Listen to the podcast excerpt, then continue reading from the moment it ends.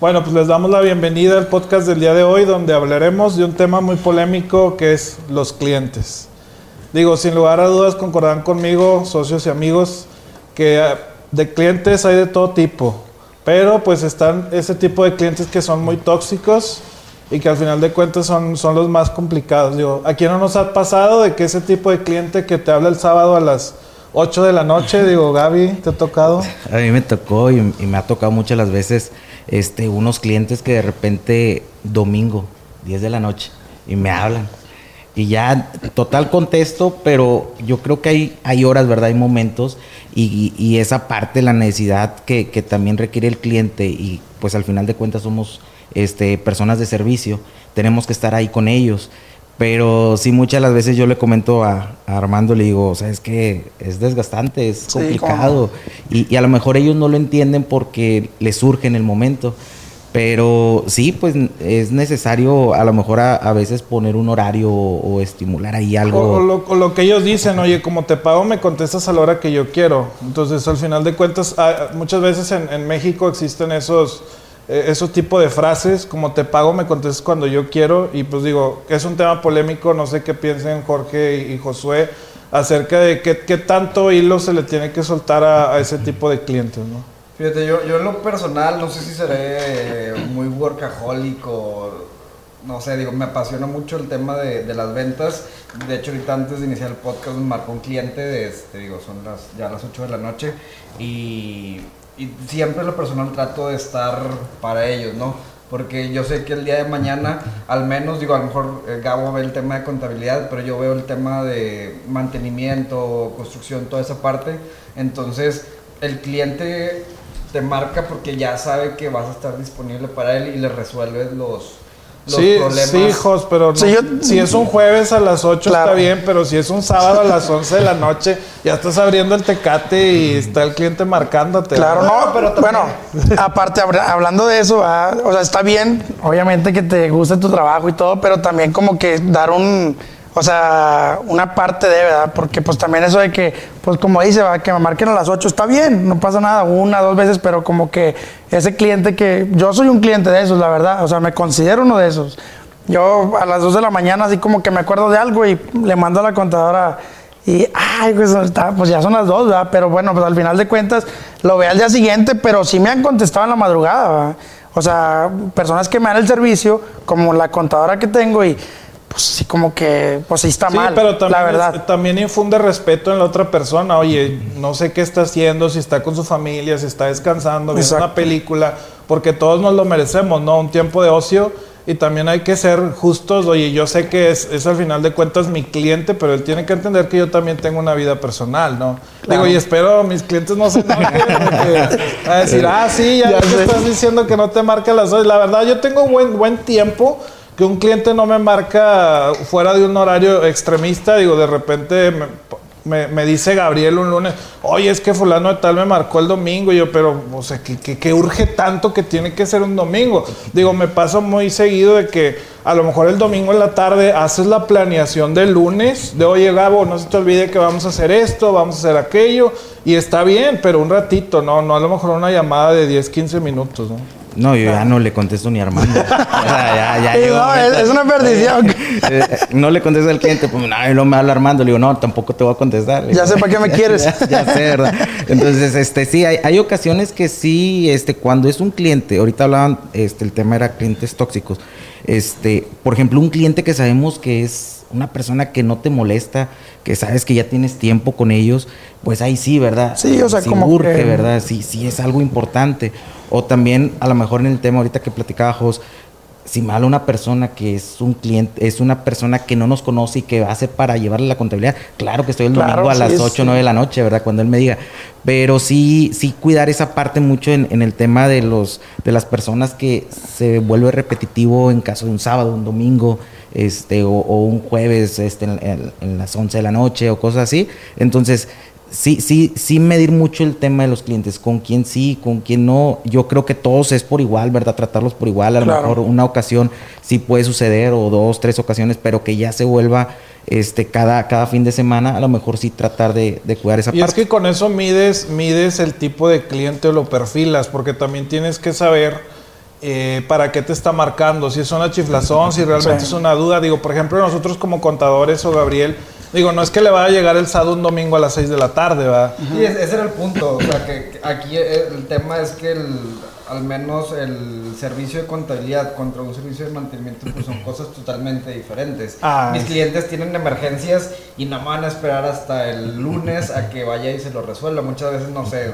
una fuga, algo por el estilo, es algo que se tiene que, atender, ¿no? Entonces digo, ahora sí que cada quien, dependiendo del ramo en el que esté, debe este, perfilar, perfilar el trato hacia el cliente. Y a lo mejor un tema que vamos a tocar un poquito más, más adelante de otro tipo de clientes es que también, digo, a final de cuentas también de cierto modo, de cierto modo se vale que haya clientes, tal vez, no sé, llamémosle favoritos o algo así, porque al final de cuentas hay clientes que te dejan una buena derrama económica y pues hay que cuidarlos. Ese es, ese es justamente... Ese es un punto, a lo mejor tú dices, ¿sabes que Este cliente, pues, digo, sin demeritar, Digo, a lo mejor se va a escuchar mal, pero pues nomás le llevo X o Y cosa. X o Y cosa y me está marcando los domingos ahí. Es cuando tal vez sí estoy de acuerdo. Y ese es justamente el tema que viene a continuación. Los clientes leales. O sea, ¿qué es una lealtad? No sé, Jorge, ¿qué opinas de, de la palabra clientes leales? O sea, ¿qué puede ser un cliente leal? Pues, este, hablar, hablar de la palabra leal, pues obviamente sabemos que es como que todo o sea, marca muchas cosas, ¿verdad? Leal, por ejemplo, oye, si le cambias el precio por cualquier, cualquier cosa que, que pasó algo y pues se van por centavos, por un peso, dos pesos, pues digo, ahí, ahí marca como que ahí empiezas a ver la lealtad del cliente, ¿va? O por un servicio de repente, oye, ¿sabes qué? Mm, no sé, se me descompuso algo de logística, tuve problemas eh, dame chance, mañana o pasado se soluciona, pero te cambian, ¿verdad? Porque pues hay clientes que así son, no, es que yo quiero las cosas así, pero échame la mano, o sea, nunca pasa, siempre estamos bien pendientes de ustedes, pero pues digo... Eso es parte de la toxicidad, porque digo, a, mí, a mí Gabriel, bueno, personalmente a mí me tocó un cliente una vez que, a ver Armando, a mí me tienes que contestar cuando yo te marque, y, y le contesté, le dije, a ver, mire, de entrada no es así como usted dice. O sea, al final le debo un respeto, pero yo tengo otros asuntos y otros clientes que atender. Claro. Y al final, como dices tú, Jorge, o sea, él decidió irse. ¿Sabes qué? Voy a buscar a otro despacho y, me voy. No pasa nada. Adelante. al final, clientes van, clientes vienen. El punto es, digo, y, los emprendedores que nos ven, hay que saber perfilar y hay que saber a qué clientes atender, porque ahí es también donde uno le da prestigio a su servicio o producto. Y sobre todo saber soltar. O sea, porque eso es muy importante, saber, saber soltar. Porque a veces uno, no, es que pues si lo dejo ir y pues mañana y luego el viernes las nóminas y no, suelta y mejor involucra, o sea, enfócate en conseguir clientes pues que no estén perfilados, pero que los vayas perfilando al tiempo. Oye, Jorge, una, una pregunta, por ejemplo, ¿qué, ¿qué sucede en el caso de la carnicería? Digo, tienen un horario pero, por ejemplo, yo en particular, de repente un domingo, no sé, cierran a las 7 y yo voy a las 9, ¿verdad? Y a lo mejor porque te conozco, cosas así, o soy tu cliente, este, te digo, pues dame 5 kilos de carne, a ver, ¿qué, ¿qué haces en esa parte? ¿verdad? Fíjate que me pasó cuando yo, cuando yo trabajaba, o sea, eh, mecánicamente ahí en el negocio, me pasaba muy seguido, ¿verdad? Porque pues ahí de la colonia, amigos, amistades y demás, entonces llegaban, oye, 7.20 y pues nosotros cerrábamos a las 7, ¿verdad? Un domingo y Oye, compadre, que nosotros con la cortina abajo y la gente tocando, ¿verdad? No, la gente tocando y no, era, o sea, un dilema porque cerrábamos a las 7 y era irnos a las 8. Porque ya le abrías a uno y llegaba en eso, llegaba el otro y el otro y el otro y obviamente pues ya así como que uno también, oye, no, pues váyanse todos, ¿verdad? y yo, yo atiendo a mis clientes, porque son mis clientes. Ya veía uno como que al último, oye, ¿sabes qué? Pues este chavo no, o sea, bueno, ya, o sea, ya ciérrale y haga la próxima, ¿verdad? Pero esa, es la lealtad a los clientes. O sea, al final, todo el mundo, todo vamos a concordar. Es que nos debemos a los clientes. Y seguramente en algún comentario dirán del podcast, es que nos debemos a los clientes. Sí, es cierto. Sí, claro. Sí, nos debemos a los clientes, pero también volvemos a lo mismo. Hay de clientes a clientes. Hablábamos ahorita de los temas de los clientes tóxicos, pero también el siguiente punto es, oye, los clientes de una sola vez. Hay clientes, imagínate que en la carnicería, oye, son 7.20 y ya estás bien reventado del día Y luego te llega un cliente que jamás ha ido y nada más va porque. Y nada más va a ir ese, ese, día. Y no, y, ese día y, va a criticar sí, te pone ahí un mensaje en el Facebook. Ay. Tu carne está horrible, está bien feo el lugar, estaba cochino. Mala atención. Mala Digo, ya llegando a las 7.20, pues obviamente ya estás como que full, o sea. Entonces, ¿cómo perfilar? Eso, digo, para poder ir ayudando a los emprendedores que nos escuchan cómo ir perfilando a esos clientes, cómo saber, ¿se trata solamente de, intuición o se trata del nivel de facturación? ¿De qué se trata? yo creo que vas empezando y a veces sí es complicado soltar clientes tóxicos porque a veces no es lo único que uno o dos clientes y nomás de ellos depende la facturación, entonces sí es bien complicado, ¿no? Entonces yo creo que el tiempo y el ir agarrando el feeling te va diciendo qué tipo de clientes eh, les vas a dar seguimiento, cuáles sabes que solo es una vez y cuáles van a ser los leales, ¿no? Entonces digo, la verdad es que el, tiempo te va a ir diciendo o te va a ir dando esa experiencia de, ahora sí que de... De perfilar. De perfilarlos. Sí, de acuerdo contigo, digo, y está el típico cliente que es el, el siguiente punto los clientes que regatean, ¿no? Digo, nosotros como prestadores de un servicio de contabilidad, cuando un cliente, oye, le cobras una iguala y, te comenta, bueno, pues cuánto es lo menos, digo, realmente, digo, no, estamos en el tianguis, digo, y, espero no se escuche mal, porque sí estamos dispuestos a negociar, sí, pero es muy diferente el decir cuánto es lo menos a que me digas, oye, ¿Estás dispuesto a negociar? A lo mejor traigo este, una, mediación. Sí, una negociación sería, ¿sabes qué? O, ver la manera de mejorar el costo, pero ¿sabes qué? Dame el contrato por seis meses, un año. Las cosas ahí ya suenan diferentes. Que simplemente, como dices, te estés regateando y... Pero es que, mira, yo ahí sí difiero porque volvemos a lo mismo. Tú estás en una industria, digo, soy tu socio, pero tú eres quien lo vives eh, tú estás en una industria donde sí puedes medir el precio de tu producto. Digo, también haces servicio, pero al final puedes medir cuánto vale un cemento, una varilla, cuánto vale el acero, y oye, a eso ponerle un precio. Pero nosotros vendemos nuestras horas. Nosotros vendemos un servicio. Yo creo que es lo más complicado de cobrar. El tiempo eh, y el conocimiento de una persona creo que es lo más este, complicado. La gente no lo valora. Sí es cierto, sí es cierto, pero digo, nos pasa de, oye... En tiempo sí. Es que el anterior contador me cobraba 1.200 pesos. Sí. Oye, sí, pero yo te voy a hacer este trabajo. Y por dos meses. Y, te cobro 10 mil. No, no puedo pagar eso. Pero y luego, tristemente, después regresan diciendo que ya les llegó el problema por no querer invertir y ahorrarse unos pesos. Digo, ¿qué tanto conviene el negociar y malbaratar ese tiempo que vendemos por el hecho de conservar a un cliente. Digo, a, veces, digo, yo muchas veces platico con, con, mi cliente, a veces de entrada, ya con el cierto feeling que ahora sí que he adquirido. Y muchas veces digo, ¿sabes qué? Yo no voy a ser el más barato. ¿Por qué? Porque hay una infraestructura atrás. O sea, tenemos departamento de esto, de esto y de esto. Y todo eso cuesta. Tal vez va a llegar una persona que te va a hacer un servicio similar pero que tal vez es un negocio familiar y obviamente te va a dar un mejor costo, pero a la larga el mejor servicio, calidad y el respaldo lo vas a tener conmigo. Y, muchas de las veces también, por ejemplo, son negocios familiares, pero cuentas con todos los permisos, cuentas este, con, como dices tú, la estructura, este, la herramienta adecuada. Es un montón de cosas, ¿verdad? No, no nada más es este llegar a hacer el trabajo. Y les voy a platicar un caso que a mí me pasó, este, ahora hace poquito que este, Armando, teníamos ahí unos problemas en la contabilidad y ya salí tarde y, total se me, el, fregadero ahí de la casa se me tapó. Entonces, para esto ya habíamos llevado a un señor con una máquina y quisieron destapar, no, que no se pudo, que tienen que romper. Me fui por lo económico, ahí me pasó a mí, me fui por lo económico. Sale otra persona y esta, esta persona trae otro equipo y dice que sí, que es garantía. Ah, ok, vamos a llevarlo. Cinco minutos lo destapó. Entonces a eso vamos, ¿verdad? Que, que, muchas las veces, y me incluyo que por ir por el lado económico, este, o por querer ahorrar dos pesos, tres pesos, nos vamos con otro cliente, perdón, con otro, con, proveedor. otro proveedor, ¿verdad? Y, y, ese es el problema, ¿verdad? Que, que salimos este pagando, más. Sí, Por eso. No, sí, por eso dice, hay un dicho que dice, ¿verdad? O sea, lo, barato, sale caro. Sale caro, o sea.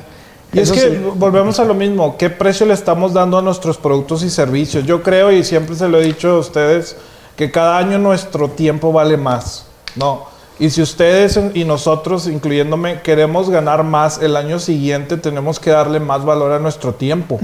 claro. Yo personalmente trato de cada año agregarme un aumento de sueldo, digo, conjunto con Jos, que al final nosotros tenemos un sueldo, igual Gabriel, digo, Jorge, que ya está agregándose aquí al grupo. Eh, pero ese sueldo es esa raíz del trabajo que hacemos, ¿no? Claro. O sea, esa raíz de, oye, me esfuerzo más, gano más. Le doy más valor a mi tiempo, gano más. Si no valoro yo mi tiempo, si no valoro mis esfuerzos, el cliente no lo va a hacer. Primero yo debo valorarme a mí, a mi esfuerzo, mi trabajo y mi experiencia, porque al final también la experiencia se vende, ¿no? Sí, y, y los sí. clientes que realmente saben valorar esa experiencia son los clientes, y que es el tema siguiente, los clientes que pagan lo que es, ¿no? Porque ahorita hablamos los clientes que regatean, pero hay los, hay- existen los clientes que le dan el valor que debe ser al producto y al servicio, ¿no? Claro, sí, no todos son malos. No todos son malos. Ah, bueno, ya estaba muy serio el asunto. Dije, no, no, no todos son malos porque. No, y esos son los clientes que te hacen crecer, Jorge. O sea, al final de cuentas, una empresa de qué crece de clientes. ¿Nos debemos a los clientes? Sí, Sí. nos debemos a los clientes. ¿Valoramos el servicio y el producto que ofrecemos? Sí. ¿Valoramos a los clientes que pagan lo que es? Sí. Porque Porque al final de tam- cuentas, como ellos escogen un proveedor, nosotros también tenemos la posibilidad de escoger un cliente. Sí. Y al final de cuentas, con el tiempo vas refinando eso. Y hay veces que los clientes, en este caso, no sé, parece un cliente importante o grande o de renombre y por esa situación no queremos tal vez soltarlo y no nos damos cuenta que es como un cáncer, ¿no? O sea, que, que no te estás, tampoco no te das cuenta y te está ahí Consumiendo. carcomiendo, te está consumiendo eh, parte de la empresa y cuando te das cuenta a veces ya es un poco tarde, ¿no? es que en el proceso de la emoción, del crecimiento, cuando te dicen, oye, estoy atendiendo a un grande, por no poner un nombre, te emocionas. Sí, claro. Te emocionas y dices, esto me va a hacer crecer, se va a llenar mi currículum del logo del cliente y estás feliz. Pero obviamente ese cliente para el tamaño que tiene tuvo que haber hecho X o Y cosa que al final los que venimos abajo, los que venimos tratando de crecer, ellos ya se la saben de todas, todas. Y te tienen amarrado con contratos legales, te tienen amarrado para que ellos no pierden, ¿no? No, claro. Ellos dicen que son como los bancos, los bancos no pierden y ellos no pierden. Sí. ¿no? Sí, Primero pierdes tú. sí, Sí, una- por ejemplo, uno de los casos es este un cliente del despacho, este, le sucedió eso. Estaba con una empresa trabajando eh, y, y llevaba, pues, era la, ma- la mayor parte de su facturación, pero realmente no era negocio. O sea, siempre salía con pérdida, con pérdida, con pérdida. Entonces, ahí es donde te preguntas, o sea, ¿es necesario tenerlo? Entonces, él, él, él mismo se, se dio cuenta y empezó a abrir otros campos, ¿verdad? Claro. Y ya, ahorita ya no maneja nada con ese cliente. Y su solvencia está... Y es que a veces los grandes como que yo creo que de eso se valen, ¿verdad? Como que para regatear, porque están en el tema ese, ¿verdad? Y en el tema que, estábamos perdón, hablando ahorita. Perdón que te interrumpa antes que se me olvide, Jorge. Es bien triste que, que muchos de los grandes se aprovechen de los que vienen, porque muchos emprendedores que nos escuchan vienen con mucha emoción, muchas Venimos. ilusiones, venimos eh, con mucha ilusión, muchas ganas, mucho entusiasmo, y luego te topas con pared y nadie te lo dice, ¿no? Nadie No, y son que tropezones pasa. que, la misma empresa te da, o sea, como que, oye, ¿qué onda? Y para la verdad es que cuando inicias es un sueño siempre, pues trabajar en una empresa grande, no, le quiero dar mis servicios y esto y lo otro, quiero, este, por ejemplo, yo en mi caso en los negocios, oye, yo quiero este, recoger de esta tal empresa, de esta, de esta, y luego de repente te das unos que, oye, no te pagan, ¿verdad? y ay, andas estirando ahí el- la quincena y todo, ¿verdad? digo, a, a eso nos, Nos atenemos. nos atenemos. No, y digo, ese, digo creo que es un, un punto súper importante a, a comentar. Un cliente de estos, o sea, te puede venir a tronar. O sea, te puede venir a llevar a, Sí, la, claro. a la quiebra. La verdad. Y más porque, digo, muchas veces, por como dices, por la emoción, agarras a ese cliente y al término de un determinado tiempo te das cuenta que ya este, te tronó y muchas veces ya no hay vuelta atrás. Y, muchas veces porque vamos, vamos empezando y a lo mejor no tenemos el soporte económico para aguantar una pérdida, una pérdida que te llega a generar este cliente. A, mí en, en trabajos anteriores la, experiencia que me ha tocado es que también abusan mucho con el tema de la facturación, ¿verdad? Este, le mandas la factura y es a 30 días y se van a 45 hasta 60 días y y no es que no tengan el dinero para pagar, es que están jineteando el dinero, ¿verdad? Y luego te dicen, oye, es que mándame esto porque no, no lo tengo. Y se lo mandas, ahora mándamelo firmado y ahora mándamelo. no les ha pasado. no, no pasa. Es, que es, lo, que nos, nos han contado. Y ya estás actualizado. Cancela la factura y vuelve a facturar. no, no, no, es un show. Entonces, sí es algo que, creo que por eso mismo abusan, o sea, porque saben que a lo mejor eh, las empresas que van creciendo se aprovechan y dicen, no, pues déjalo, él quiere estar conmigo, ¿verdad? Claro. Y, y también ellos su pensamiento es, hay más empresas, ¿verdad? Y voy a agarrar a otro que también quiere estar. Pero muchas las veces nos vamos con la emoción del nombre, con quien estamos. Fíjate que muchos emprendedores, Gaby, se ahorrarían problemas si aprendieran a leer sus contratos legales. Eso es muy importante. Ahí vienen las letras chiquitas. Porque creo, bueno, yo la verdad nunca he, o sea, yo, siempre soy de los que Firma, firmo.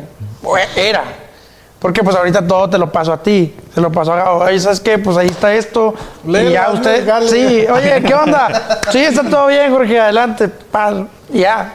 Pero antes, no, yo, bueno, todo aquí está sobre, vamos, ahí está, se hace. Y eso está mal, ¿verdad? La verdad es que nunca me tocó batallar. Pero, pues obviamente hay mucha gente que le ha tocado batallar con ese tipo de cosas. E-, esos clientes, perdón, Jos, ibas a comentar. Ah, esos clientes que realmente saben que legalmente te tienen bien amarrado, ya saben cuál es el camino siguiente si no te pagan. O sea, si no te pagan y tú quieres demandar, ellos ya saben cómo les va a llegar la demanda y tienen los equipos de, abogados y ya saben cómo lo van a atender. ¿Y a poco crees que le vas a ganar a un grande una demanda? No, te van a hacer largas, se van a ir los años y. Te van a pagar, pero ahora después de. ¿Quién sabe cuánto? No, sí, es, es todo un tema. Entonces, sí, como comentabas en, en la parte de los contratos, eh, y ha pasado con muchos con muchas personas, ¿verdad? Por eso es el abuso de, de, de, estos clientes que se aprovechan de que, por ejemplo, bueno, está estipulado 30 días, pero no marca ninguna comisión o algo por eh, intereses moratorios o algo así. O sea, yo me puedo esperar, ¿verdad? Entonces, y, realmente uno también, a lo mejor, este, emprendedores que van, que van ahí paso a paso, dicen, ¿para qué le voy a meter un abogado? Me va a salir más caro, ¿verdad? De lo que pueda recuperar. Entonces, sí es es un algo algo fuerte, ¿verdad? Que, que, creo que la mentalidad la tienen que ir cambiando poco a poco, ¿verdad? Sí, claro. Y bueno, nosotros estamos para ayudarlos a ellos. Digo, ahorita que ya hablamos de todo este tema de los tipos de clientes, o sea, realmente hablábamos de la frase de nos debemos a los clientes, o sea, que ellos aprendan o aprendamos en conjunto a perfilarlos, a saber leer los contratos, a saber cuáles son las condiciones, a saber que, cómo son, si no son tóxicos o son tóxicos, a irlos midiendo, que, que no soltarles el hilo de más, porque también uno, uno solito va perfilando al cliente, qué tanto lo dejes. Qué tanto lo suelto, Qué tanto lo de, no, y qué tanto lo dejes, o sea, a ver, déjame y te aplasto y te digo y te hablo a la hora que quiera y te dejas, te hacen a su modo, ¿no? Sí, pero un cortón, de repente que le llegue así como una cachetada con guante blanco de uno y que, oye, ¿sabes qué? Pues mis servicios no te los voy a dar porque me debes. Y, ay, pero ¿cómo? Porque pero pues es que aquí tenemos y pues págame y, ya se ahorita, pone Ahorita acabas de dar un secreto. Para tener, ahora sí como dicen los perros de la burra en la mano, tiene uno que saber qué trae en el morral. Claro. Si realmente eres bueno en lo que haces, puedes darle un buen precio a tu producto o servicio. Si no eres bueno, pues deja que te regateen y confórmate con que te den chamba. Pero por eso es bien importante que uno se haga especialista en lo que hace y que sepa valorar el trabajo que ejerce, ¿no? Pero si uno sabe que trae en el moral, puedes cobrar lo que sea. Porque hay médicos y influencers y mucha gente en el medio que cobra lo que quiera y la gente se lo paga porque al final le están pagando un prestigio, un valor y una experiencia. Claro, así es. Eh, sí, por ejemplo, este, en, en el caso mío me tocó instalar unos mini split y había mucha gente que no, yo te lo pongo y que esto. Total, fui con una persona que realmente sí era caro y dije, pues vamos a ver, a ver qué tal. Y realmente no, no, me, defraudó, no me defraudó con el trabajo, o sea, lo hizo muy bien. O sea, no se ve nada de, lo que agujeró, los cables bien acomodados, la caja todo bien. Entonces, ahí te vas dando cuenta que, son personas que puedes recomendar en un futuro, ¿verdad? Yo creo que también parte mucho el, servicio que otorgas. Eh, nos ha tocado que si vamos a un restaurante y lo llegamos y si nos atienden bien, es que vamos a volver, ¿verdad? Sí, por ejemplo, cuando vamos así que a, que a una comida y lo, oye, no viene, no viene una hora y lo, nada, es que ya no vuelvo. Entonces, esa es la parte también importante de, del, de cómo, cómo vas a dar un servicio, ¿verdad? Yo sí en, en, eso, este, a lo mejor soy más de que si no le entiendes, porque sucede mucho y yo, yo entiendo que hay para todo áreas, arquitectos, ingenieros y todo eso, y es, es complicado, pero en el ramo que llevamos nosotros, si no entiendes algo, te lo explico, vuélveme a hablar, no pasa nada, ¿verdad? Este, dentro de, del rango de horario, ¿verdad? Sí, claro. Estamos disponibles. Pero si ya a lo mejor este, a las 10 de la noche, un sábado, me hablas. Oiga, y la verdad es muy importante eso porque, siendo honestos, o sea, tú lo dices así como que, pues si no entiendes, te lo explico. Pero a lo mejor ustedes dos lo, dicen bien tranquilos, ¿verdad? Pero la verdad es que nosotros no entendemos nada a veces. La verdad yo soy muy poco de entender, o sea, tengo como que dos, tres veces me lo tienen que decir. Pero en eso de la contabilidad, la verdad es que pues yo a veces digo sí por, porque ya, pues ya no volver a preguntar, ¿va? porque van a decir, no, este está bien tapado. Pero en realidad, eh, pero en realidad lo que sí veo es que no soy yo, o sea, son mucha gente, ¿verdad? ¿Por qué? Porque son números y demás cosas, o sea, que a veces uno no se da o no tiene la, la idea de qué es lo que hace un contador, ¿verdad? Sí, sí, sucede, sucede mucho, este, que en tu caso de que sí entendió, sí, y luego le pregunto, a ver, a ver qué tal. No, es que no le entendí. No, a mí no, me pregunto, porque yo te voy a decir también que no. no, que no les dé pena, o sea, es, mejor, o sea, que, lo entiendan poco a poco, ¿verdad? Y por ahí, este, clientes me han, hablado, ¿cuándo nos da una clase de contabilidad? No, no doy clases, ¿verdad? O sea, les explico cómo se hacen las cosas, qué, es qué es lo que conlleva pero de ahí en fuera pues no, no, no nos da el tiempo, ¿verdad? Para hacerlo. Esperemos en un futuro poder este eh, en conjunto dar, dar clases o no sé, más cursos. Eh, y, que la gente vaya conociendo más, ¿verdad? Que, que, no, no se quede con esa idea de que la contabilidad son solo números, que implica riesgo, sí, o que es aburrido, que implica un riesgo y que podemos ayudarlos para que ellos se enfoquen en otras cosas. ¿verdad? Claro, sí, porque digo, la verdad es que, la, como dices tú, la contabilidad es un riesgo que uno, la verdad, no ve. O sea, ustedes lo ven, yo, yo de repente la contadora, oye, esto pasó esto, que es obviamente esa contadora, pues ustedes la llevan, es la que ustedes coachean y todo. Pero oye, está este, este show así, un retiro así, un y un retiro, un depósito, la frega. Y yo, ah, no, pues normal, ¿verdad? No, pero ¿cómo que normal? Pues si aquí es una bronca y, hijo, eso, o sea, sí es un riesgo muy cañón, la verdad, eso. Sí, no, y de hecho es el, bloque número dos que, que, traemos para los emprendedores. Digo, qué bueno que ya lo introdujeron, que es el desafío de la contabilidad, ¿no? Digo, ya para cerrar el tema de clientes, digo, entonces mm, el consejo a los emprendedores es que revisen sus contratos legales y que los hagan, digo, en ocasiones hay clientes pequeños que a lo mejor no no, no están haciendo contratos con los clientes, pero que hagan su machote de contrato. Eh, que perfilen al cliente, digo, ¿qué, tanto, qué nivel de toxicidad va a tener, ¿Qué, qué tanto me va a hablar, qué tanto tiempo me va a consumir, versus qué tanto me retribuye para que yo de esta forma pueda hacer crecer mi negocio, ¿no? Quienes vendemos un producto. No, y sobre todo, carnal, saber y entender una cosa. A mí me lo dijo una persona hace una o dos semanas, un amigo mío de, de León, me dijo, yo entendí que mi producto no es para todos, ¿sí? O sea, no, no, para todos, ni, ni, yo soy para todos, ni todos son para mí. Y es así, o sea, entender eso, soltarlo, como ya, ya lo comentamos, soltar las cosas, no estarle, a veces no, no le interesa nuestro producto al cliente y estamos, oye, que esto, oye, que lo otro, oye, que lo otro. Entonces entender, soltar y mejor preparar un producto para ese cliente y entregárselo, ¿verdad? Para que le, le suene pues un poquito más, más acá, más chido. Muy bien, pues esperamos les haya funcionado a los emprendedores este tema que, que platicamos el día de hoy y posteriormente platicaremos más de esto. Bien, pasando a este bloque número dos del tema de, de, la contabilidad, ¿no? Que es, ahorita tú mencionabas una frase muy importante, como la contabilidad es un desafío para todos los emprendedores y generalmente eh, para mucha gente en México, digo, esperamos y, no pecar de arrogantes en esta plática, digo, porque realmente no es así. No nos consideramos ni más ni menos que los demás, nos consideramos igual, incluso a veces nosotros como contadores necesitamos eh, una cucharada de humildad porque hay muchos temas que nosotros como contadores desconocemos de la parte operativa, ¿no? Este, entonces también, digo, todos nos, nos, congeniamos y pues por ahí es donde se arman los buenos equipos de trabajo, ¿no? Claro. Entonces, el tema es el desafío de la contabilidad para los emprendedores. El primer tema, ¿cómo saber que un contador es bueno? ¿Cómo saber, Gabriel? Tú que tienes ya 13 años ejerciendo, ejerciendo la profesión. A ver, danos la, varita mágica. La pauta. No, fíjate, este. Respetando a todos los, contadores, colegas que existen, eh, sí, sí hay muchas cosas. Yo creo que siempre es hablar con la verdad. Ese es el primer punto, hablar con la verdad, eh, eh, expresarle al, al, cliente las cosas que son buenas, que son malas, porque muchas de las veces lo dejamos. Oye, ¿sabes qué? no, no le digo nada, pues mejor se lo corrijo así, se lo hago. No, no, no.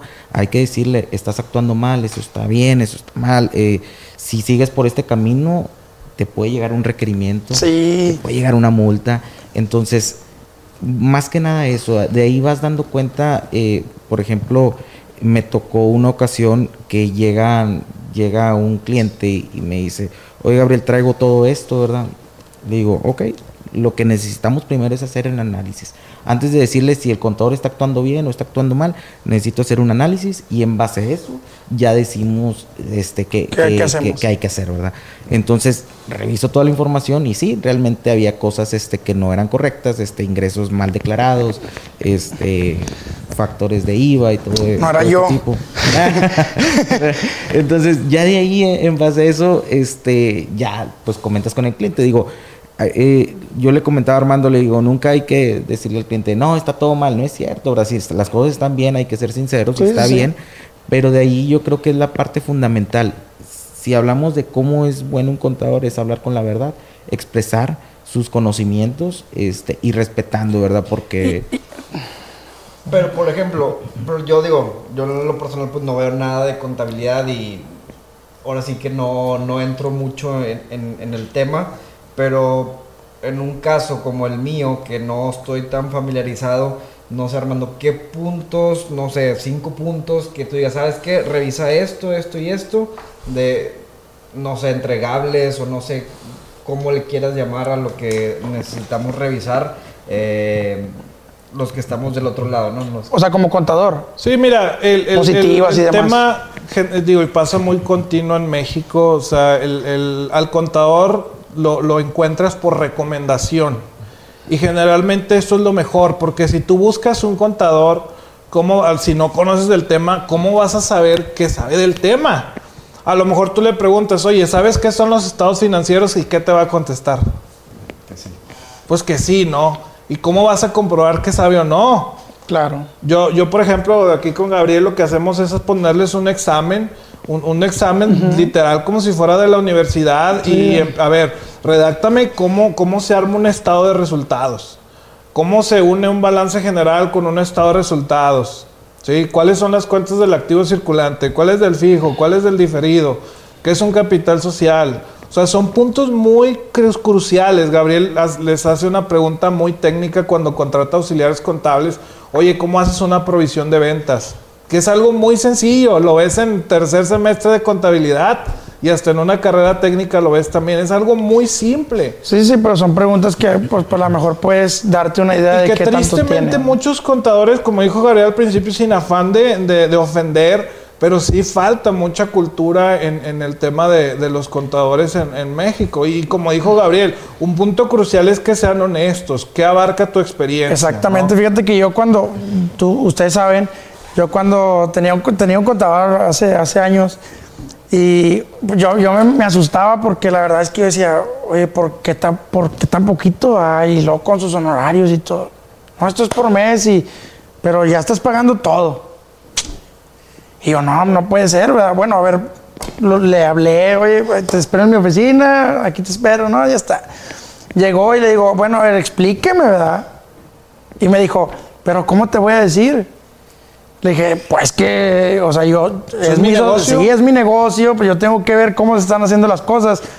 Pero es que si te digo, lo vas a hacer tú, le, ah, caray, espérame, oye, fue cuando ya empecé con ustedes, oye, ocupo esto, chequenme, oye, pues traes aquí cositas que no están bien. fíjate qué mal pensamiento de este colega, porque, oye, yo, todo el mundo concordamos, ahorita en internet encuentras todo. Sí, sí, claro. Oye, si tú le pones cómo declarar mis impuestos, te va a salir. claro. Si tú le pones qué es el IVA, te va a salir. Aquí el punto es entender que nosotros como profesionales somos facilitadores de información, pero también hacemos el trabajo que el cliente no quiere hacer, ¿no? Claro. Oye, yo me dedico a mi negocio y mi contador se, dedica a declarar mis impuestos y a cuidarme del SAT, ¿no? Porque ahorita decía José, oye, ¿qué, qué se me viene a la mente cuando escucho contador? Cuidarme del SAT, ¿no?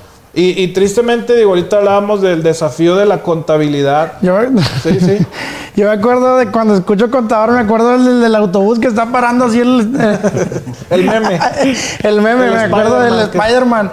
Y uno bien tranquilo y el, el contador escuchando el, los corridos tumbados. De ándale acá en el, gimnasio sin hacer nada. no, por, por eso hablaba ahorita, digo, espero no sonar arrogante como contador y ejerciendo la profesión, pero sí es muy importante y es ahí donde hablábamos en el bloque anterior de cómo hay que valorar nuestros servicios y es muy importante que el contador tenga la experiencia necesaria para llevar tu contabilidad, porque si no va a pasar como le pasó a Jorge, ¿no? De que, oye, pues, pago bien poquito, a lo mejor estoy a todo dar, pero sé que me estoy metiendo en un problema. Ándale, o sea, yo decía, estoy haciendo una bolita de nieve que yo sabía. Que yo decía, es que, claro, porque yo, yo platicaba con más personas, con mentores míos y oye, no, pues haz esto bien, hazlo así, hazlo así. Y yo, pero si lo hago así, pues voy a pagar un billetal. ¿Verdad? Pero pues también estoy bien cómodo con el contador este, pero no me quiere decir cómo le hace, entonces no va a ser que... entonces es un problema, la, verdad es un problema que sí tenemos que aprender a... Volvemos a lo mismo, a soltar y, oye, aunque te cobren un poquito más, pero déjame yo aquí. Y ahorita acabas de, dar un punto clave, que es cobrar un poquito más, porque desafortunadamente, por eso hay tanta carestía de información en el medio. Perdón, muchos contadores desprestigian la profesión y cobran muy barato. Y voy a poner una cantidad. Te cobro mil pesos, Jorge, por llevarte tus impuestos. Y tú, pues a lo mejor, oye, mil de impuestos y mil de honorarios, pues bien contento, ¿verdad?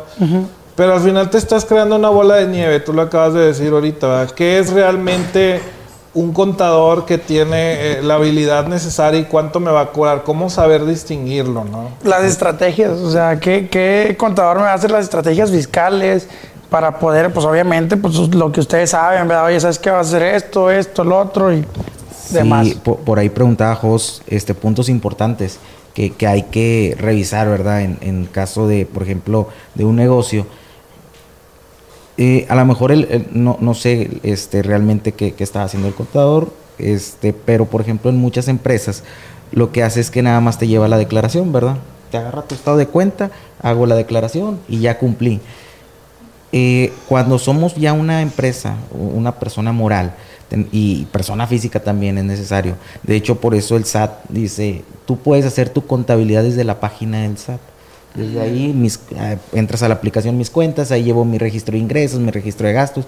Cuando ya pasas a, una empresa, ya tienes que llevar un sistema contable. Entonces, uno de los puntos muy importantes es los registros contables. O sea, eso es lo, primerito que tenemos que hacer. Eh, los registros contables. Segundo, la declaración de impuestos. Tenemos que declarar nuestro ICR, IVA, retenciones. Si tenemos trabajadores, ver también el tema de los trabajadores el IMSS, este, el Estado, y cuidar mucho la parte de la opinión de cumplimiento, ¿verdad? Ese yo creo que es el punto más importante para las empresas, porque por ejemplo, no sé, Jos, eh, te, ha tocado que si quieres ir con, una persona nueva, ¿verdad? Y dame tu opinión de cumplimiento para poder pagarte, ¿verdad? sí, ahorita eso es súper importante, los que estamos en el, en el ramo del, del, servicio, este, que somos proveedores, digo, ahorita eh, piden mucho lo que es el REPSE, digo, si no ahora sí que tenemos todo en orden contablemente y lo que mencionas del IMSS, el Infonavit, etc. de requerimientos, este, tal vez nos pueden dar el trabajo, pero no nos van a pagar. Porque ahorita lo está exigiendo la, la ley, ¿no? Entonces, también por eso es ahora sí que es fundamental escoger bien al contador, ¿no? Para que nos pueda apoyar en esos temas y, y, y no tener ahí, ahora sí que en este caso, problemas de cobro o de que no nos den los trabajos por ese tema. Sí, son, son parte, yo creo que fundamentales. O sea, que, que sucede eso de, oye, no conozco bien las herramientas que tiene que hacer el contador, pero como contador tenemos que explicarles, ¿verdad? O es, es, que si no cuidas esto no te van a pagar o te puede salir la opinión negativa o si no checas tu buzón tributario porque en ocasiones el buzón tributario no nos damos cuenta y lo, los contadores no le avisan al cliente y el cliente da un correo, ¿verdad? Pero a lo mejor el cliente pues tiene más cosas que hacer, ¿verdad? Oye, me llegan cotizaciones, este, prove pago proveedores.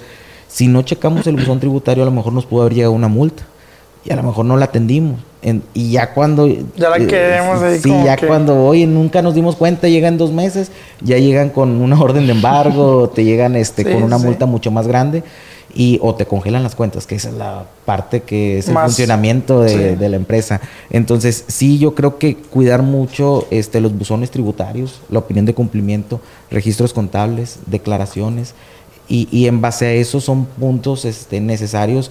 Otra de, la, de, las cosas es, y, y, que le sucede mucho a las empresas, la parte de la facturación. Por ejemplo, no sé si te ha tocado a ti, Jorge, que de repente te piden, oye, factúrale esto al cliente. Ah, ¿sabes qué? Lo, lo, hice en dólares y era en pesos, ¿verdad? Ah, sí, claro. Y luego, ah, ya, Armando, oye, fíjate que... y luego, oye, cancélala. Y luego, y si, vamos a decir, dices tú, ah, pues hago otra, ¿verdad? ¿Para qué la.? Sí, eso me pasaba mucho. Digo, ahí contemplando. Este. Me pasaba mucho en una empresa que nosotros le vendíamos y este, la, la persona que se encarga de, de, hacer las facturas, pues no es contador, es, el, es mi suegro y él es el que se encarga de todo, de todo un negocio. Entonces, él hacía las facturas y Nada más, oye, se equivocaron en estos por 10 kilos. Ok, esa la echaba por un ladito. Oye, llegamos a tener como 50 facturas. Entonces, pero nunca nos decía nada el otro contador. Ya empezamos acá de este lado. Y ya, oye, pero ¿por qué tienes todas estas facturas aquí sin pagar? Ah, porque pues tenían detalle, pero esas se cancelan. Sí. Entonces ahí donde teníamos no, problemas. De una persona moral toda factura que hagas ya se graba para impuestos. Uh -huh. Sí, porque al final de cuentas en el ISR se, se calcula en base a una facturación Ajá, hecha. Sí. No cobrada. Si no la cobraste, os digo que ahorita ya traen el tema de PUE y PPD, que ya se dan cuenta si la cobraste o no. De la persona física a lo mejor es más fácil porque es en base a la, al flujo. Si lo cobraste, lo declaras. Ajá. Pero en una persona moral, lo timbraste, lo declaras. Y sobre eso ya pagas impuestos. Entonces, antes repartíamos facturas como, baraji, como barajitas, ¿verdad? Sí. Yo me acuerdo y me tocó hace 8 o 10 años que hacías las facturas en papel todavía, te equivocabas, nomás le ponías una X y listo. Ahora hay un folio fiscal donde el SAT te dice el motivo de la cancelación y además tu cliente debe aceptar la cancelación para que, oye, está bien amarrado el tema. Y si todavía tenemos la costumbre de facturar y facturar y facturar, pues híjole, vamos llenando esa bolita de nieve y tarde o temprano va, va a tronar, ¿no? Claro. Entonces, que siguiendo en el tema, ¿cómo saber que un contador es bueno? Digo, parte de eso es que el contador te comente los riesgos. Ahorita Gabriel hablaba de que sea honesto, honesto. contigo y te comente los riesgos en los que te puedes meter por X o Y práctica. Eh, ¿Cuál es el peor riesgo? Pues que caes en la cárcel, ¿no? Digo, con, con el tema de las reformas eh, fiscales y penales que entraron al país hace algunos años, si hay un delito fiscal, pues es penado con, con el tema de la cárcel. Digo, hasta esas lo, instancias. Lo bueno que no hay, que no hay mucho problema. Porque tienes a un buen contador. Claro.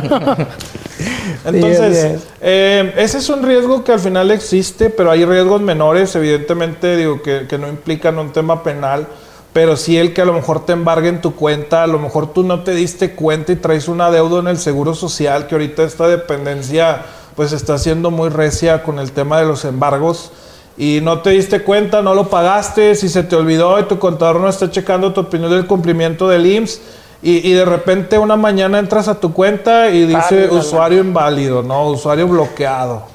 Entonces, ¿qué pasó? Hubo una deuda, un crédito fiscal, no se atendió y se convirtió en un embargo porque el fisco va a recuperar el dinero como tenga que recuperarlo. Uh -huh. ¿sí? Entonces, eh, hablamos del tema penal, hablamos del tema eh, de los embargos de las cuentas, los embargos de bienes, ahorita con las reformas fiscales ya hay embargos también a los socios accionistas que pertenezcan a la sociedad, Digo, y con esto no queremos asustar a los emprendedores, ¿eh? Ya les veo su cara de qué, qué, qué, qué, qué.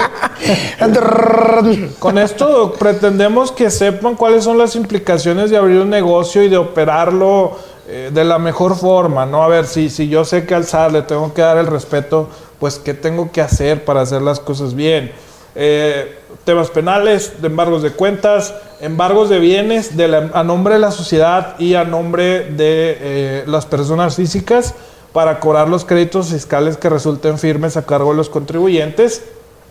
Y pues bueno, el, el, tema que es muy común, los mensajes al buzón tributario, que por ahí es el mecanismo actual de fiscalización, donde están enviando mensajes y mensajes, auditorías electrónicas, ya ahorita no están yendo a tocar la puerta, ya eso ahorita quedó atrás.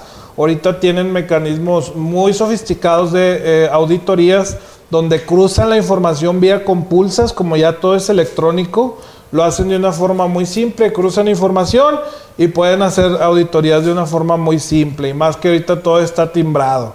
Entonces, todas estas implicaciones que tiene un emprendedor que considerar a la hora de a quién va a contratar y a confiarle su contabilidad, tienen que tener en cuenta. Y un consejo, no escatimen en los pagos de los honorarios a los contadores. Se van a ahorrar problemas. Páguenles más. Si más si se puede. Sí, es parte de, digo, pues es parte de, no sé qué más tengamos ahí. Sí, digo, el próximo tema es eh, cómo ahorrar legalmente en impuestos, digo, que es un consejo para muchos emprendedores. Eh, pues por ahí hablaba ahorita Gabriel unos temas, quieres compartirlos, cómo es que los emprendedores pueden ahorrar legalmente en impuestos, ¿no? Sí, por ejemplo, eh, una de las cosas, bueno, que platicábamos ahorita en, el tema del ICR, ¿verdad? El, hecho de, las notas de crédito, cancelación de facturas, cuidar mucho ese tema porque como es, ahorita Armando lo comentaba, es en base a la facturación, el ICR, tenemos que aplicar pagos provisionales, ¿verdad? Entonces, este provisional es para la declaración anual. Entonces, ya cuando lleguemos a la declaración anual, pues tenemos que pagar un impuesto igual en base a nuestros ingresos, nuestros gastos y también ver mucho el tema y, lo recomendamos a los emprendedores eh, si adquieren activos fijos que revisen que estén checando que, que estén aplicando las depreciaciones fiscales verdad porque es muy sencillo a lo mejor presentar un estado financiero, un balance general, pero ya cuando llegamos al, tema de la determinación del resultado y no estamos jugando esas depreciaciones que te ayudan para bajar el impuesto, entonces... ¿Qué viene siendo una depreciación? Ok, por ejemplo, nosotros tenemos los bienes de la empresa, tenemos lo que son vehículos, maquinaria, eh, lo que son computadoras, todo eso tiene una vida útil, ¿verdad? Por ejemplo, no sé, vamos a hablar de, una, computadora. sí, de una computadora. Ah, bueno, una computadora tiene un proyecto de vida de tres años, por ejemplo. Entonces, nosotros esa, e, es, ese, ese gasto que hicimos no, no va a afectar en un estado de resultados, ¿verdad? Se va directamente a un balance general, que es un bien de la empresa que te hace crecer tu activo. Pero poco a poco tenemos que ir depreciando, año con año tenemos que ir aplicando una depreciación a ese producto, que, que va a ir afectando a lo que es el tema de la disminución del impuesto, ¿verdad? Tenemos que hacer ciertos cálculos, por ejemplo, actualizar lo que es el tema de la depreciación, porque muchos, un ejemplo, si tienes aquí el, activo, dices, ah, ok, me lo voy a aplicar, no sé, 5 mil pesos durante tres años, ok, perfecto, estás, estás, estás. No, pero se actualiza entonces tienes que jugar con los factores. Entonces es un tema muy importante que, que no es complejo, que el contador tiene que aplicarlo directamente. O sea, cuando lleguemos a los papeles de trabajo en una conciliación, tenemos que jugar esas depreciaciones. Le ayudan al, al tema del contribuyente.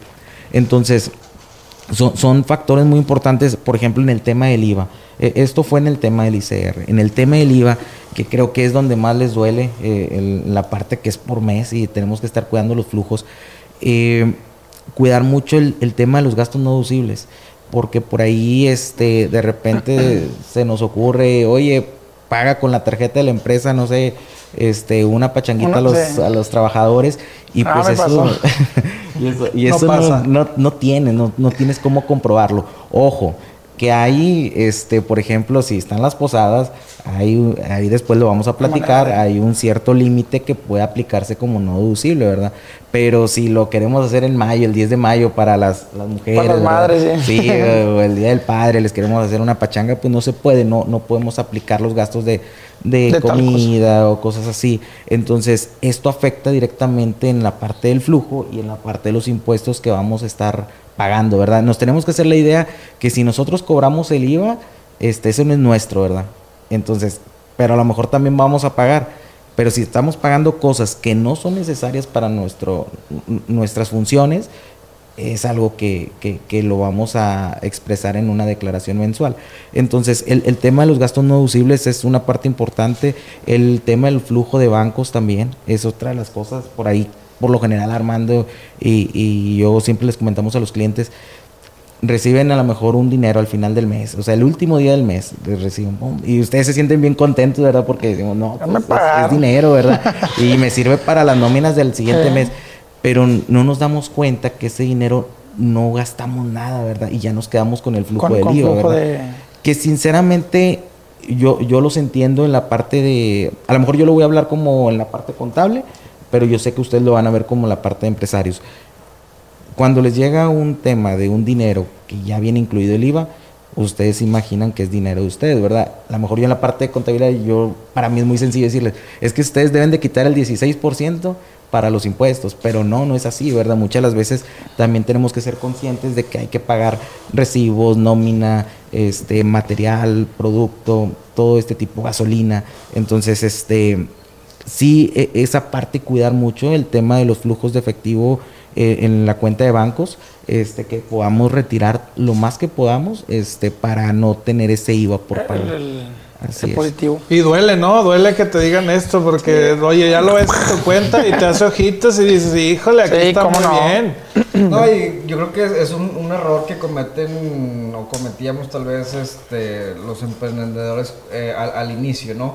El creer que el IVA pues es parte de, de, tus ganancias. De tu ganancia. tu ganancia. Y pues la realidad es que no, ¿no? Este, ya al final de mes o ya cuando el contador te sabes que hay que pagar tanto, a veces ya ni tienes ese dinero, ya te lo ¿no? y duele sacarlo de la chequera, pero luego vienen los problemitas, ¿no? O lo, lo clásico, no controlarme un San Agustín y pues bueno, vienen los problemas después porque ahorita pues el SAT este, está muy fácil detectando si hay un ajuste o no de, las declaraciones y, en los pagos recibidos. Entonces, digo, en resumen, como comentó Gabriel, cómo ahorrar legalmente en impuestos, gástense la lana, pero gástensela en facturas deducibles de impuestos, no dejen flujos altos al final del mes eh, el tema de, pagarlo con factura, bueno, es parte de lo que ya mencionaba. Y pues, ¿qué más, Gabriel? Prácticamente, ¿no? Sí, básicamente es eso. legalmente, Y, es algo que carece, carecemos todos los emprendedores, los empresarios y demás. Es algo que siempre tratamos de que... y la verdad es que es lo último que hacemos o lo último que queremos hacer bien empiezas un negocio, empiezas queriendo vender, empiezas queriendo cobrar, empiezas queriendo hacer esto, lo otro. Y lo último que, que piensas fiscal, es en lo fiscal. Y pues la verdad es que está mal. Pero pues al momento pues, tú vas a trabajar, vas trabajando, vas trabajando y ya apenas un coscorrón y ya, ya, te empiezas a involucrar en eso. Ahorita Gabriel comentaba el que un gasto sea estrictamente indispensable, que es otro de los consejos la ley así lo, menciona. Para que el gasto sea deducible de impuestos, tiene que ser estrictamente indispensable. Y esa frase estrellada, porque muchos dicen, oye, es que si una pachanga para mis empleados es estrictamente indispensable. Pero luego la ley menciona para el desarrollo de la actividad. Sí, oye, si vendes uniformes, una pachanga para tus empleados es indispensable. No, obviamente ahí no entra, pero por ejemplo, digo, es pregunta, ¿no? Eh, comida del personal durante labores, digo, ese es, es digo, indispensable para que la gente siga funcionando la mano de obra ahí, ¿qué aplica o qué, debería existir? bueno, este, hay, hay, una parte fundamental es porque, por ejemplo, bueno, ve, tráele comida corrida para todos, ¿verdad? O ve, tráete un pollo para todos. Aquí el, punto que marcan mucho es, tienes que tener un comedor, ¿verdad? Este, que, que mm. tú pagues un servicio y eso sí entra como una parte deducible, ¿verdad? O por ejemplo vemos mucho el subsidio. de, los trabajadores, ¿verdad? Oye, ¿sabes qué? Yo te otorgo el 80% y tú vas a pagar el 20%. Perfecto, se lo rebajas del recibo de nómina, entonces ya ahí como que dices, ok, no hay problema, pero por ejemplo, si vamos a lo mejor por unos pollos rostizados, pues no te dan factura, no te dan nada, ¿verdad? Entonces. Uno de Vaporú. Sí, Entonces, sí, sí, sí, tiene que ver mucho eso, el servicio que te otorguen los comedores. Este, pasa mucho. Las comiditas sociales no son deducibles. Pero, por ejemplo, bueno, yo tenía entendido que si hago eh, cerca de mi oficina, voy y hago, o sea, un restaurante. Tiene que ser. En un restaurante menos de 5 kilómetros o algo así. sí, tiene, ¿Menos o más? Más, para que sean gastos de viaje. Ah, ok, más de 15 kilómetros. domicilio social. 15 o 35, Gaby. Ciertos, sí, Cierta cantidad de kilómetros. De kilómetros. y puede ser deducible. Y puede ser deducible. factura y ya. Cierto monto también, ¿verdad? Porque no va a ser que, bueno, son 3 mil pesos de la cuenta, ¿verdad? Y lo meto deducible. No tienen ciertos montos. O sea, arriba de tanto. O sea, no 3 mil, arriba. No, está mucho más arriba. O sea, tanta cantidad por. Ah, abajo. Sí, por ejemplo, un ejemplo así es 250 por, por comida, ¿verdad? O 300 pesos por comida. Ah, ok. Ya sí, pedimos, ah, te quieres ir ya vino, ¿verdad? Esto, lo otro, entonces pues ya no es... No, no, no, nos damos borrachos porque no se permite. entonces, Ese es el, el punto. El punto es que es estrictamente indispensable, porque al final ahí hay muchos criterios. Nos ha tocado muchos clientes que, oye, contador, es que compré mi despensa, es indispensable para mí comprarla para poder sostenerme y poder trabajar. No, pero eso pero no. eso no entra, ¿no? No, claro que ah. no, porque eso no es depende de la actividad de la empresa. ¿Dónde realmente podemos revisar es qué entra y qué no entra? Porque al final de cuentas yo digo, igual he visto videos y todo y de repente te dicen, no, sabes que sí, la ropa sí puede llegar a entrar. O como dices, de repente restaurantes a ciertos kilómetros. ¿Dónde podemos revisar toda esa información para saber qué es y qué no es, o realmente es algo muy pagando bien. En la ley del ICR y en la ley del IVA pagando bien al contador. Contrata un buen contador no sí es que por ejemplo eh, y sí sucede mucho o sea la gente se confunde que dice es que yo una camisa es necesaria para el negocio ah bueno sí un uniforme un uniforme. necesario verdad este pero no una camisa. Pero no una. déjame, voy a un Calvin Klein. Y la... porque, por ejemplo, también hay negocios que, que, tienen, se dedican a los uniformes, ¿verdad? Entonces ellos te dan tu factura y eso es deducible. Pero si vamos a Soriana y compramos, no sé, este, pañales, tomates, todo, todo eso, entonces porque nos llega a nosotros el ticket y luego, oye, ¿qué hacemos? No puede ser, va no deducible. Y luego al final del año, es que ¿por qué tengo tanto no deducible? Pues ten aquí está el ticket de tu mm, Compraste tortitas ahí, sí, unos panes franceses. Que, acuérdense una cosa, la ley dice estrictamente indispensable para el desarrollo de la actividad. Si eres una guardería y compras pañales, bueno, ahí sí. ¿Es indispensable? Ahí sí. Pero oye, eres un taller mecánico y compras pañales del mandado para tus hijos, pues no. Pues no. Por eso la ley es explícita. Más que yo los uso, me va a ir el mecánico, yo los uso para limpiar. ¿eh? Ese es para el desarrollo de la actividad, ¿no? Ahí está el consejo para los emprendedores, digo, es el, el, hecho de que cuiden en qué gastan su dinero y para que sea deducible, además tienen que pagarlo con tarjeta y, o con transferencia bancaria, que es la forma de pago. Ahorita el efectivo, ya quedó atrás, ¿no? Pero había un tope, ¿no? Ya de mil pesos. dos mil pesos. no, no, sí, dos mil pesos, excepto gasolinas. ¿Pero qué, en efectivo? Sí, las gasolinas no se pueden pagar en, efectivo. Porque, digo, ahí el SA detectó que muchos iban y compraban facturas de gasolina para meterlas al gasto. Y se dio cuenta y dijo, no, ya vamos a quitar esto, todo pago con tarjeta con las gasolinas. Ah, ok, ok. Es importante ver todo este tema. Y... Sí, y, es que a veces se nos hace fácil, por ejemplo, me imagino que en el caso de la obra, oye, trae este, no sé, tanto de tornillo, ¿verdad? Y pues pagas así directo en efectivo, ¿verdad? Digo, cuando es a lo mejor algo que, que se te sale del, del, tema de que ya estás trabajando y ve aquí a la vuelta, ¿verdad? Porque me faltan tres tornillos, no sé. Entonces, yo creo que muchas de las veces no medimos esa parte y ten 20 pesos o 50 pesos y los traes. Y a lo mejor cuando ya quieres el reembolso, ¿verdad? Pues ya ahí es donde empieza el, dilema con, el tema de la parte de la contabilidad. Este, que todo se puede hacer, sí se puede hacer, o sea, ¿por qué? Porque a lo mejor hay reembolsos de caja chicas, pero ya tenemos que considerar que esto no va a tomarse como deducible. Ah, ok. Pero bueno, digo, con esto cerramos el bloque de, de, eh, los desafíos de la contabilidad para, para los emprendedores. Muy jugoso el tema, ¿eh? Sí, muy jugoso, muy enriquecedor. Sí, cómo el no. consejo es que busquen a un contador de confianza que tenga las aptitudes necesarias para cargar con la responsabilidad tan grande que es llevar un negocio y una empresa. Eh, ¿Cómo medirlo? Bueno, pues tiene que saber puntos críticos como el envío de declaraciones, envío de opiniones, digo, revisión de opiniones del cumplimiento, eh, cómo saber con gastos deducible o no, conocer e interpretar las leyes y muchos temas más, ¿no? Entonces, Claro. acérquense con un buen contador que, que les recomiende, o si no, sigan, síganos a nosotros ahí en nuestras redes sociales. No, pero yo me eché un golecillo, pero también digo algo creo que, que sería muy, este, ahora sí que de beneficio para los emprendedores es que tomen un curso o alguna inducción a, a lo que es la contabilidad, no para que lo hagan, pero como dicen, eh, saber qué es lo que les está entregando el contador. Sí, digo, nosotros tenemos, el, como dices, un golecillo, ¿ah? Sin afán de vender, pero bueno, como, como quieran ahí tomarlo los emprendedores. Tenemos un curso que ya a lo largo de estos cinco años eh, les funciona a los emprendedores que se llama ¿Qué rollo con el SAT?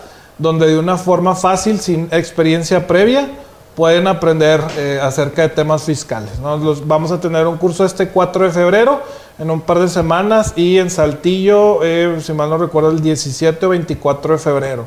Entonces esperen ahí más información en nuestras redes. Bueno, nos despedimos del episodio del día de hoy. Gracias Jorge, amigo. Gracias, Armando. Gracias, Gracias. Jos. Gracias. Gracias, Gabriel. Gracias. Y pues bueno, a continuar Éxito, trabajando. Éxito. Buenas noches. Ánimo.